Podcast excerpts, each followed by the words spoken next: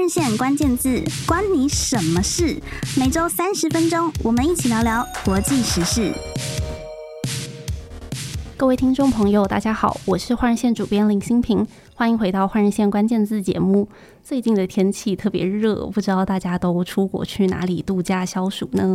根据交通部观光局的统计，国人出国目的地的第一名，大家应该不会太意外，就是日本。那其中呢，又有很多台湾人会选择到冲绳去体验一些水上活动。去年十一月的时候，台湾还荣登冲绳外国观光客造访人数的榜首。但是你知道吗？冲绳和台湾之间的关系远不只是观光而已。在这一节节目当中呢，我们的关键字就是冲绳。希望可以从历史的角度和大家不只是介绍冲绳这个地方，也聊一聊冲绳和台湾之间的连结。我们今天的节目特别邀请到换日线旅居日本，目前正在就读历史所博士班的专栏作者陈志刚担任这一集的嘉宾，从京都和我们连线。志刚好，嗯、哦，欣平好。志刚，我们今天有一个很重要的任务，就是要在这接下来短短三十到四十分钟里面，既要让大家很迅速的掌握这个冲绳的历史，也要好好的介绍你在冲绳的私房景点。那大家一定很好奇，志刚的经历有什么特殊的地方？为什么我们会请人在京都的他来谈冲绳呢？如果大家有阅读志刚在换人线的专栏的话，就会发现他因为做研究的关系，经常造访冲绳，所以不只是对当地的历史了若指掌，也和当地的居民有很密切的互动，甚至曾经访问过冲绳县的知事玉城丹尼。我一次去就会待蛮久的，大概两个多礼拜，两三个多礼拜。哦，志刚是做什么样的研究，会经常需要到冲绳去取材？其实，虽然我对现代冲绳的政治啊等等很有兴趣，但是主要在做的还是历史研究，嗯、所以大概会从冲绳被日本并吞之后一路。做到大概冲绳在一九七二年回归日本之前的这段时间，大概这样看一下，好像有将近一百年的时间哦。嗯嗯，嗯，主要是研究。近现代的冲绳是是，刚刚志刚讲说你是从历史的角度去认识冲绳嘛？那其实我们知道冲绳它过去其实不叫冲绳，有另外一个名字叫做琉球，而且它一度是以独立国家的形式存在，和日本之间的关系其实只是作为萨摩藩的藩属，同时它其实也是中国的藩属。但是这边跟我们的听众朋友介绍一下，所谓的藩属关系其实并不影响它政治的独立性。举个例子，是在一八五四年的时候，美国跟琉球王国签订了一个留美修好条约。那这是什么意思呢？其实就是说，美国和琉球王国之间算是国对国的对等关系，所以它其实是作为一个独立主权存在的。但是后来究竟是发生了什么事情？为什么琉球会成为日本的领土呢？这背后的故事和台湾其实也有一点关系，而且我相信是大家都学过历史。那如果你离历史课已经很遥远大家不用担心，我们请志刚来帮大家补课一下。OK，没有问题。谢谢新平的这个介绍。就是刚刚新平提到这个留美修好条约哦，我记得他们其实好像也跟法国还有荷兰有签过类似的条约哦。那这些条约呢，他们的正本哦，当然在欧洲国家或美国那边有。那另一个这个正本呢，就是原本就是琉球王国这边他会收藏着吗，但。后来就是在琉球王国被日本并吞之后嘞，这些条约也就被移到了东京的这个外务省那边去。所以其实一直到现在都有不少琉球的冲绳的人们哦，他们就会认为说，你应该要把这些东西、这些条约的正本还给冲绳本身，去认为说这样才是一个尊重冲绳的表现。那这个是题外话。那确实如同新平所提到的哦，就是。琉球它并非自古以来就是日本的一部分哦，大概是从十四世纪左右吧，换算成中国的话就是明朝那个时候，冲绳它当地有三个小势力，三个政治势力，也可以说是三个王国。那后来呢，就有其中的一个叫中山王国的国家，它征服了另外两个小王国，那也就变成了我们后来知道的这个琉球王国的这个东西哦。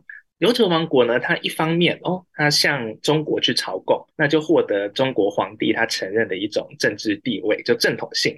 另一方面呢，它也在明朝的授意之下，就展开了在整个东亚海域上的贸易哦。那有一段时间呢，它可以说是这个琉球可以说是日本、中国还有东南亚之间的货物中转的一个很重要的地区。其实跟现在的香港是有一点类似的哦，就是透过这种中介贸易，然后就获得非常大的财富。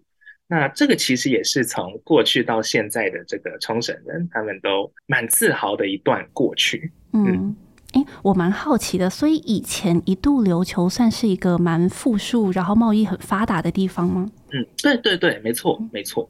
哇，那后来到底是发生了什么事情？怎么会默默的就变成日本的领土呢？那这个过程的话，其实就跟我们在台湾的历史课本上也会提到的这个牡丹社事件是很相关的哦。就大概是琉球，像刚提到嘛，它在十四世纪、十五世纪左右就变成了一个算是统一的独立的国家了嘛。但就时间就慢慢到十九世纪哦。那那个时候，欧美各国他们就开始来到了东亚。那日本它也经过了明治维新，然后转换成一个近代国家。那这个时候，琉球王国他就发现说，哎，自己他好像越来越没有办法去维持那种过去的独立自主的地位了。那这个时候就发生了牡丹社事件。那简单来说嘞，那个时候有一些琉球人哦，就是他们要宫古岛的人，他们有事情，他们为了要缴税，所以就从宫古岛坐船往那霸那边过去哦，不过就碰到台风，跟现在冲绳 跟最近一样 碰到台风。嗯，对。然后呢，他们的船就被吹到了台湾的南部。那有一些的这个宫古岛的这些人呢，他们下船之后就比较不幸的，就是被这个当地的台湾族的人给杀害了。那过了三年呢，呃，一八七四年哦，日本他们就出兵台湾去攻击台湾族嘛，那也就是狭义的。这个牡丹社事件，那在这个牡丹社事件里面呢，主要就发生了一些事情，会造成说，让日本政府他们就获得了之后可以把把琉球吞下来的一个借口或是口实。也就是说，很大一个原因是，当时清朝他们跟日本在谈判的时候，他们就说啊。你们出兵台湾去保护琉球人，是为了要保护自己的国民，他们称之为保民义举哦。那这样的一个态度呢，就让日本说：“哎，琉球是我们的喽。”就是让他们获得了一个借口。那除此之外，其实也有好几件事情哦，就是一些这种名义上的事情。总之，就让日本有了并吞琉球的一个依据哦。大概是在日本出兵台湾之后的。第五年，也就是一八七九年的时候，日本他们就正式把琉球给吃下来了。同时呢，他们也就正式在文书上废除了琉球这个名称哦，然后把当地改称为冲绳县。那其实有一点是可以注意的哦，就是在《神隐少女》里面，他们不是有一句话吗？就是说，名字一旦被夺走，就再也找不到回家的路了。对对，其实日本政府他们。把这个王国的名字琉球给废除掉，然后改用冲绳去称呼当地，其实完完全全就是这个道理。刚刚志刚跟我们介绍的这个牡丹社事件的发生，以及后来日本透过这个所谓的为琉球人民主持公道，宣示了对琉球的主权。志刚，这是不是就是我们历史上知道的所谓琉球处分？嗯，没错，嗯，没错。一般在讲琉球处分的时候，会指的是整个一八七零年代。嗯的大概这十年左右，日本政府他们对冲绳的、对琉球的一连串的这种把它把它收到日本本国的。范围里面的一个过程。嗯嗯，如果说这一段被武力并吞的历史让琉球和日本之间开始出现了一些隔阂的话，那我想二战的历史恐怕是加深了这一份隔阂。志刚能不能跟我们介绍一下二战那时候发生了什么事情，让日本跟所现在冲绳之间其实都还有一些历史上的心结存在？没有问题，就是。二战哦，在冲绳一直是一个他们在谈论冲绳的，不管是历史还是自我认同的时候，都是他们最核心的一点哦。这个就可以来稍微解释一下，这个可以稍微从就琉球被并吞好变成冲绳县之后的事情来讲一下哦。那其实长期以来哦，就是在冲绳县出现之后，日本本土的人们其实对冲绳出生的人哦，一直会有一种高人一等的心态哦。那也可以说是一种歧视的心态在那边。其实呢，在一八七九年，就是冲绳变成日本的一部分之后，有不少的冲绳人，他们其实非常踊跃的，然后非常热情的去学习跟日本有关的一些东西。比如说，他们会去学标准的日语，然后去穿和服，然后试图去证明自己是一个堂堂正正的日本人哦。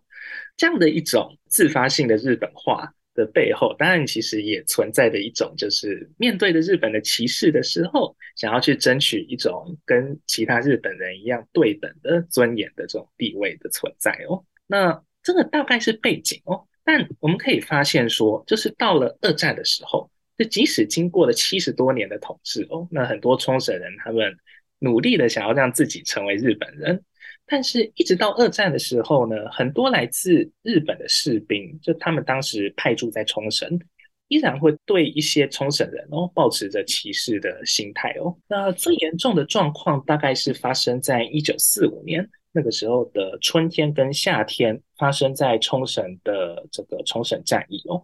当时在这场战役之间，就发生过很多起，比如说来自日本的士兵，他们就把只会说琉球话的冲绳人当成间谍，然后擅自杀害的这个状况。那除此之外呢，就虽然可能不是基于歧视的心态哦，但也发生过一些日本的军队嘞，他们要求冲绳人在战火中不许投降，就强迫他们要集体自杀的这种状况。那在这场维持了呃持续了好几个月的冲绳战役之中呢，整个冲绳他们丧失的大概四分之一的人口，那数十万人，然后是当时整个日本国内里面受害可以说是最严重的一个地方。在这一个二战时期的经验带给冲绳人的意义哦，就是现代冲绳人的意义来说，因为太实在是太多的人在那场战役里面丧命了。然后几乎所有的冲绳人都在战争中失去了一些亲人或者是朋友哦。那他们大概在战后，尤其是一九七零年代之后，就开始去很常去思考说，就是为什么会发生这些事情？比如说，为什么是冲绳会我们要去面对这些丧失的、失去的生命？嗯，然后而不是日本的其他地方？嗯，那。然后，或者是说，为什么军队日本的军队当时会去杀害我们冲绳人？就只因为我们不会说标准日语等等的这些问题，他们想了很久。那在今天呢，就是冲绳人他们去思考这场战争的时候，他们就会得到两个想法吧。第一个就是说，军队包括现在的自卫队跟美军，他们是不能信任的。那第二呢，就是日本他们可能会再一次的背叛冲绳。哇，这听完志刚的介绍，真的是非常能够理解为什么提到战争的时候，对很多冲绳人来说是一个这么敏感的词汇。那当然，志刚刚也有提到这个他们对于这个美军的不信任感，这个其实也可以解释到现在冲绳仍然面对的这个美军基地的问题。能不能请志刚再跟我们介绍一下目前的这个美军基地问题具体来说是什么？跟之前的二战又有什么关系呢？嗯，没有问题。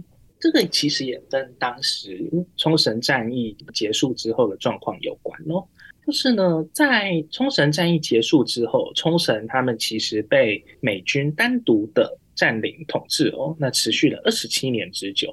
日本本土呢，它是从一九四五年到一九五二年，也就是七年期间呢，被盟军占领。但是在那之后，冲绳他们则是持续了又持续了二十年，就是。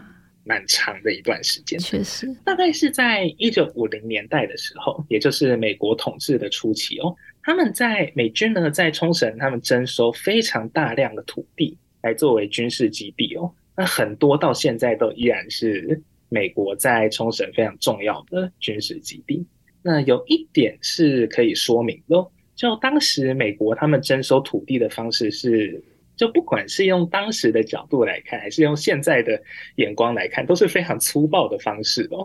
嗯，那在冲绳呢，有一句话叫做“刺刀与推土机。那这句话呢，是用来形容当时美国在征收他们土地的状况哦。那什么叫刺刀跟推土机呢？那基本上就是美国士兵他们就会在他们的枪上面装上刺刀，然后强迫冲绳的住民去离开他们的家园，然后再用推土机把这个民宅给拆掉。那甚至是直接把这个推土机开到农田里面，然后放火烧毁人民的财产。那这样的一种取得土地的方式是非常粗暴的哦。那也因此在五零年代的冲绳造成了这个非常激烈的这种反对土地征收的这种抵抗社会运动。对于当时或是对于现在的冲绳人来说，美军基地啊，它的存在，它可以说是象征着二战以来的这种战争的状态吗？或者是说美军占领的这种状态，其实还没有真正的结束。那不管是基地本存在本身哦，同样糟糕的是，比如说，虽然可能没有到那么常发生，但有时候会发生的，就是美军的飞机，他们可能在训练的时候。会发生一些事故哦，比较相对轻微的可能是飞机飞一飞，然后有什么零件从天上掉下来，嗯、然后幸好可能是不会砸到人，但有时候可能会砸到人。嗯、那比较严重的话呢，则是比如说在好几年前曾经发生过那个直升机还是战斗机飞一飞，然后不小心坠毁到当地的大学里面的这个事情哦。那幸好那个时候大学是放假的，所以才没有人伤亡，但已经足够让当地人觉得说，怎么会发生这种事情？嗯嗯。更糟糕的是呢，是某一些纪律不佳的这个美国的军人哦，他们会在冲绳当地有一些犯罪的行为，其中就包括一些就是对于女性或或甚至是对这个未成年的儿童的一些性犯罪哦。那这个真的是会在冲绳当地引起极大的这个民怨还有反弹哦。那很多冲绳人就会想说，我知道我们冲绳的战略地位很重要，但为什么这些罪都是要由我们冲绳人来承担呢？那这种想法可以说是在冲绳非常的普遍哦。事实上，如果从数字去看的话，就冲绳它的面积有，就是土地的面积，大概只占了全日本的。百分之零点六左右吧，但是就所有在日本的美军基地哦，大概有百分之七十几都集中在冲绳，那这个真的是一个非常不合比例的这个高度的美军基地集中的状态。就不管是用什么角度来看，都会觉得说。这也太超过了，所以就志刚所知，就是你和包括玉成知识交流，还有你跟当地的居民交流，有发现说，大家其实确实都是比较多人是反对建立这个美军基地，而且希望美军基地可以移走的。对，这个基地问题，其实和台湾有一点关系。志刚，你在遇到玉成丹尼的那个时候，是不是“台湾有事”这四个字正在冲绳引发热议？可以这么说，没错，嗯、没错。随着这几年哦，就是东亚的状况，尤其是台海之间的局势，可以说是越来越紧张嘛。那大家都会想说，哎，台湾跟中国会不会忽然有一天就擦枪走火，然后爆发了战争哦？嗯、那其实不只是日本人会担心这件事情哦。其实不少冲绳人，他们也会很担心，说，就是如果一旦台湾跟中国爆发战争哦，那冲绳会不会被卷进去？那其实很大的一个原因就跟刚刚讲的美军基地有关，嗯，因为大家都会预测说，一旦台湾跟中国爆发战争，那中国可能就会攻击在冲绳的美军基地，那这个也会连带的造成一些冲绳的伤亡哦。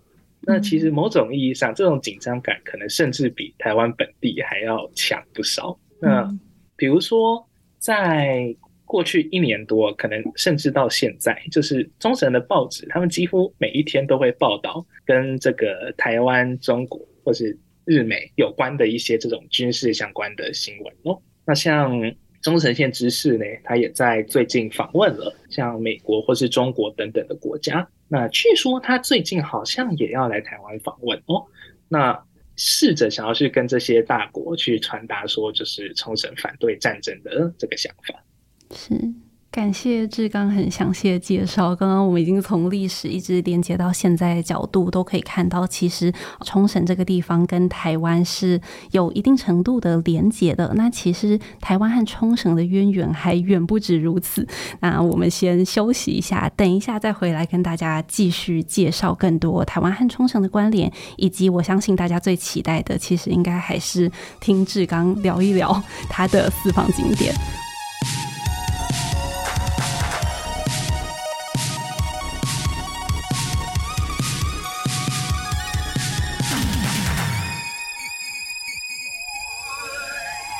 大家好，欢迎回到换人线关键字节目。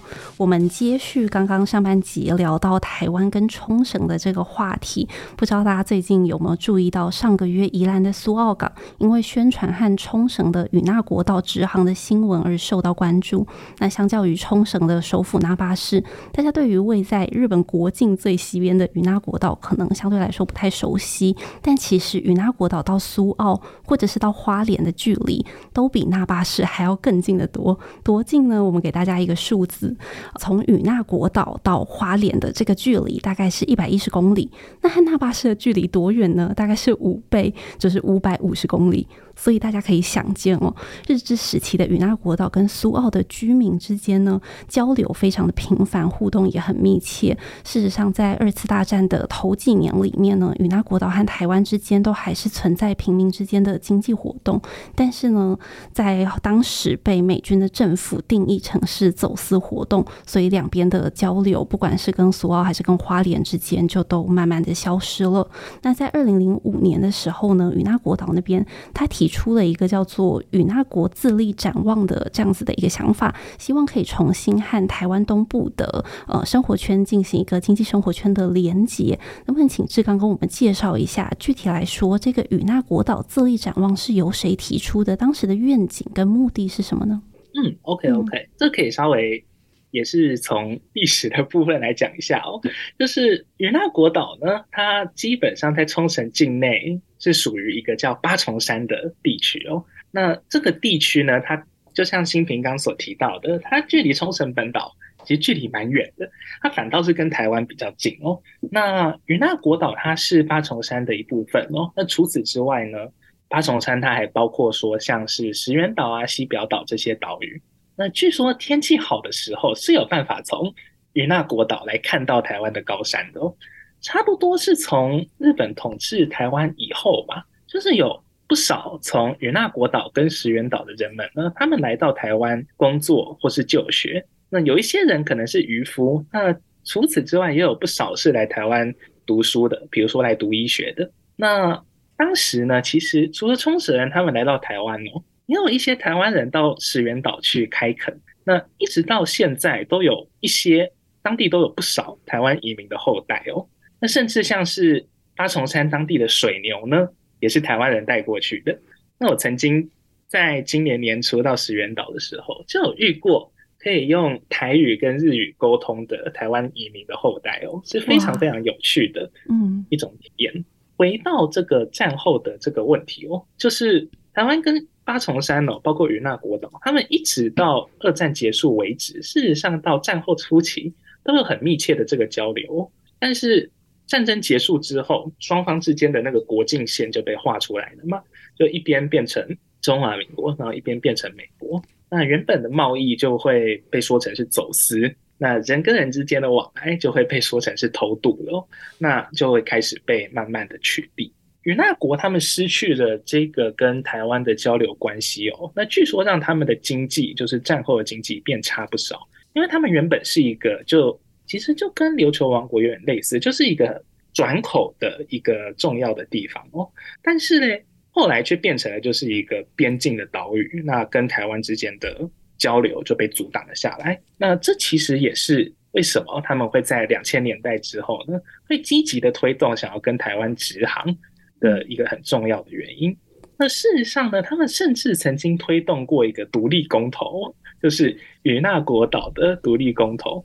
那他们表决支持从日本独立，然后加入台湾，就是希望可以让与那国的经济整个重新起来。那只是日本政府他们想当然的就不会承认这个公投的结果。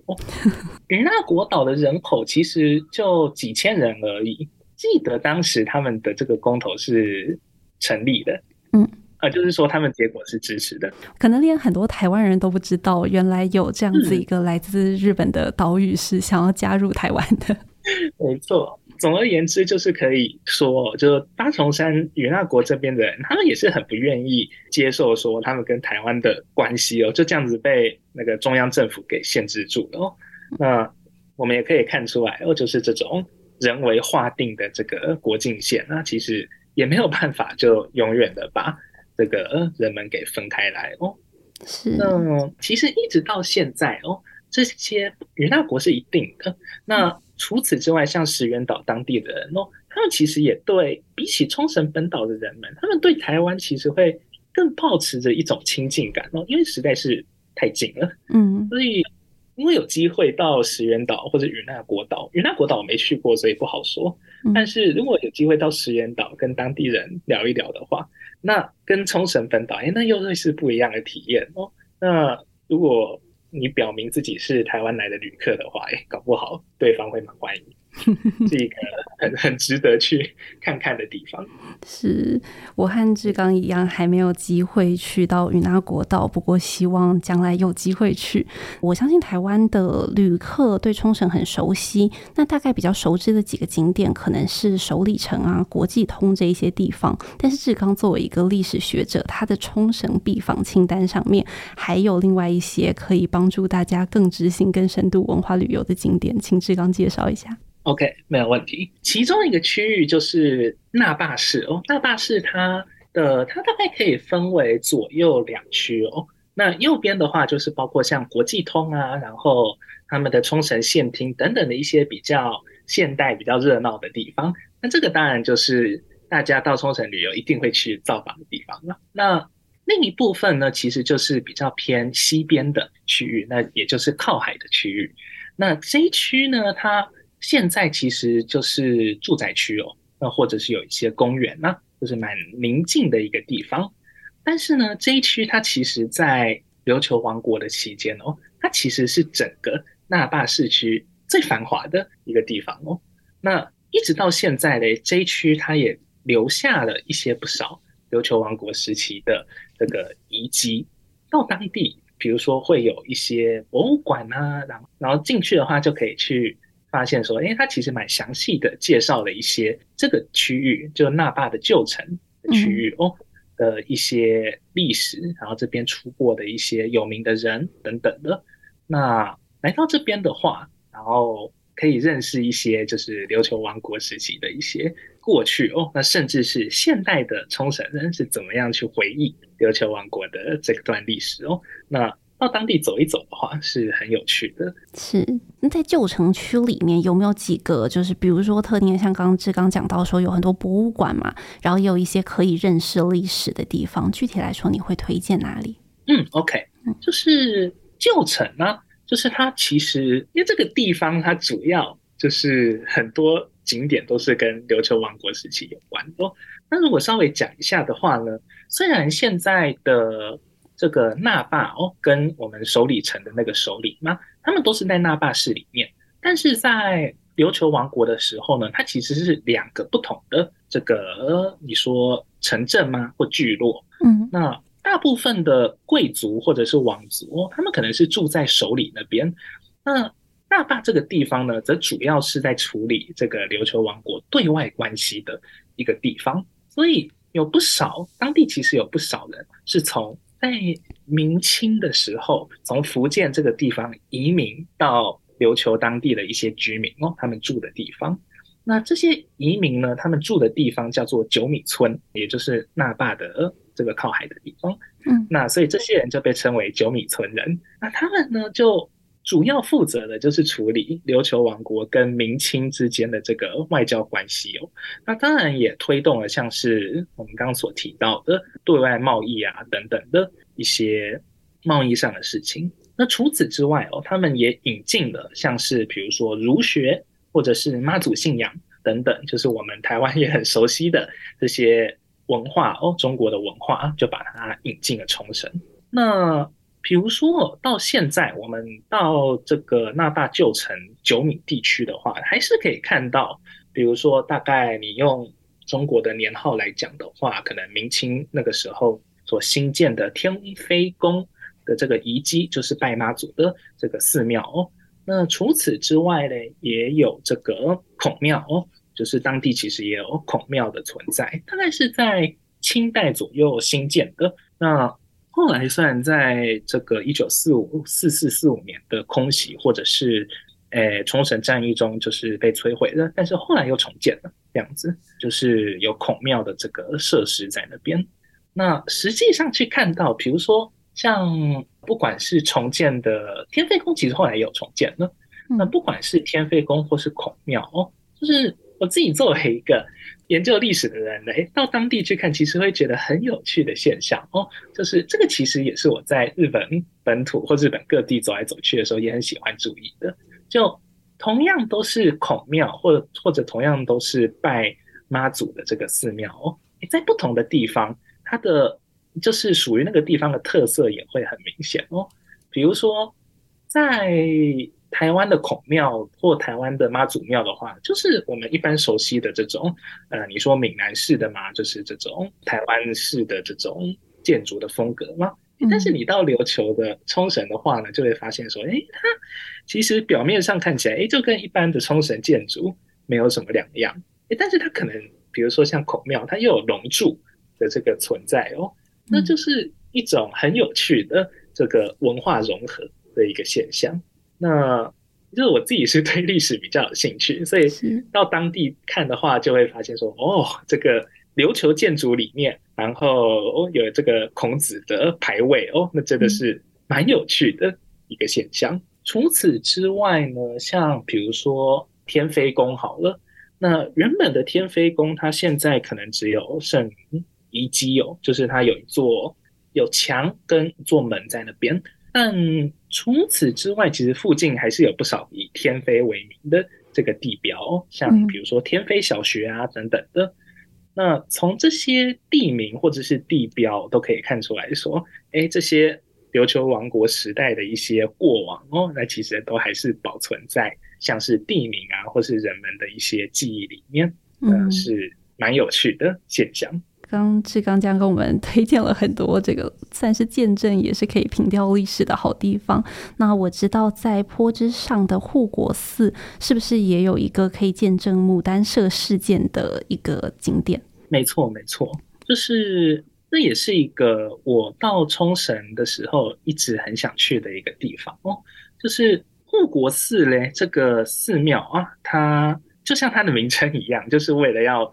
那在琉球王国的时候，哦，这个十四世纪左右，琉球国王他为了要保护哦这个国家而兴建的这个寺庙。那这座寺庙里面呢，就是进去之后，其实进去走的大概不到一分钟，就可以看到一座这个石碑哦，然后上面刻着这个几个字，叫“台湾遭害者之墓”哦。那一去这个地方，可能会觉得说，嗯，什么叫台湾遭害者呢？那实际上旁边会有那个说明哦，读一下就可以知道说啊，原来这个地方它是它是一座墓碑，然后它供奉着这个牡丹社事件时候呢，这个被台湾的这个台湾族哦给杀害的这个宫古岛的人们，他们的这个头骨就是被埋葬在那边，然后会有人在这边祭拜他们哦。这个其实是蛮有趣的这个细节哦，就是在我们刚在前段的这个也有分享过牡丹社事件嘛，那就是有一些宫古岛的人们，他们在屏东排湾族排湾的地方被杀害哦。那这些宫古岛的人们，他们遇难之后嘞，他们的头骨哦，就头颅就被排湾族的人们依照这个原住民的传统带回部落哦。大体的部分呢，则是被这个汉人给安葬了。那也就是现在到屏东就可以看到一座这个墓哦。那那其实就是当时安葬着这些宫古岛的人们的大体的这个坟墓。那不过呢，这些刚讲到他们的头颅就被带回到部落里面了吗？但是在三年之后，日本出兵台湾的时候，除了攻击台湾族之外，也很重要的一个任务就是把这些宫古岛人们的遗骸们把他们带回冲绳呢。那在之后也就把他们这些遗骸呢，头骨的遗骸就是供奉到了那霸的这个护国寺哦。所以到当地的话，其实就可以看到这个墓碑哦。那某种意义上，它也可以说是见证了整个十九世纪后期的一个算是日本跟中国，那当然还有当时的台湾哦的一个蛮重要的一个国际局势的巨变哦。那也可以看出来说，哎，当时的台湾跟冲绳其实是在其中有一个蛮重要的角色在那边。如果大家跟我和志刚一样都是历史爱好者，对国际关系、区域关系也感兴趣的话，一定不要错过到冲绳去的话，可以到这个坡之上的护国寺造访这个台湾的遭害者之墓。那在节目最后呢，也想要请志刚跟我们呃说明一下，到冲绳旅游，就您已经去旅游过很多次的经验，有没有什么台湾人特别要注意的地方？OK，就是第一个哦，就是大部分的人都会说交通是一个需要注意的这个点哦。就很多人到冲绳都会选择自驾哦，就是自己租车，然后到处跑一跑。嗯，但是还是有要注意的，就比如说在日本的话是靠左行驶嘛，而且毕竟还是会有一些用路的习惯啊等等是跟台湾不一样的，所以如果是开车的话，还是要多加注意。那另外一点就是，如果跟我一样不会开车的话呢，那其实还是有可以好好的畅游冲绳的方法。其中一个就是巴士，当地的这个巴士哦，他们冲绳当地虽然没有铁路，但是他们的巴士的这个路网哦，其实是蛮完整的。就即使冲绳南北大概最长有一百公里左右，但还是可以从南区的那霸就是。到巴士总站搭这个巴士哦，就一路搭到最北边，然后这样子再一路从北边晃回来，这个是可能的。嗯，那不过要注意的就是，这个巴士它的班次可能没有那么多，所以这个时间一定要抓好，这个很重要，要不然 可能就会在什么都没有的地方，然后等两个钟头的巴士。我就曾经这样子做过，两个钟头，好久啊！没错。就从傍晚一路等到天黑。那这段时间你在做什么？就放空，放空，默默的欣赏当地优美的风景。对，其实蛮美的，就是看得到海。冲绳很多地方都看得到海，是一个还不错的特色。嗯，没错没错，所以很多台湾人会选择到冲绳去进行一些水上活动嘛。对啊，然后还有另外一个，就是也是我最近才想到，就是要注意的点哦，就是台风。嗯台风他们可能会造成的停水、停电什么都是小事，那比较严重的可能就是对旅行的人来说，比较严重的就是班机可能会延误。那像最近不是有台风袭击冲绳吗？嗯、那就有很多，好像就有很多台湾的旅客困在那边。没错，没错，回不来。嗯，对，这种时候，这个叫什么？旅游不便险或旅游平安险，就是很重要的那个保险哦，就是。如果夏天去的话呢，也许可以买一下，对自己比较有保障。嗯是，这刚刚我跟我们提醒了很多到冲绳去要注意的一些事项嘛，包括说日本是右驾，所以大家如果自己驾车的话，一定要特别注意道路规则。然后志刚也跟大家推荐了他们的巴士很发达，但是大家一定要看清楚时间，以免就是即便想要用巴士旅游，可是却在当地干等两个小时这样子的情况。那当然，最后的讲到这个台风，我们其实前面在介绍历史的部分有讲到这个八瑶湾事件，就是台风造成的嘛。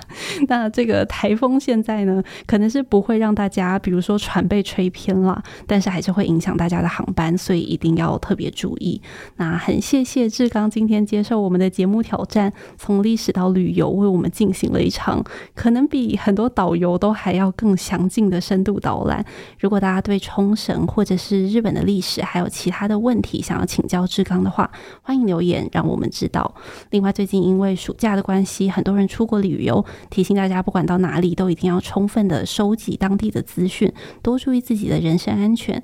那在之后的节目里呢，我们也会再找机会跟大家分享，如何在出国旅游的时候玩得尽兴、玩得有品质。更重要的是要玩得平安。今天的节目就到这里结束喽，我们下次再见，拜拜。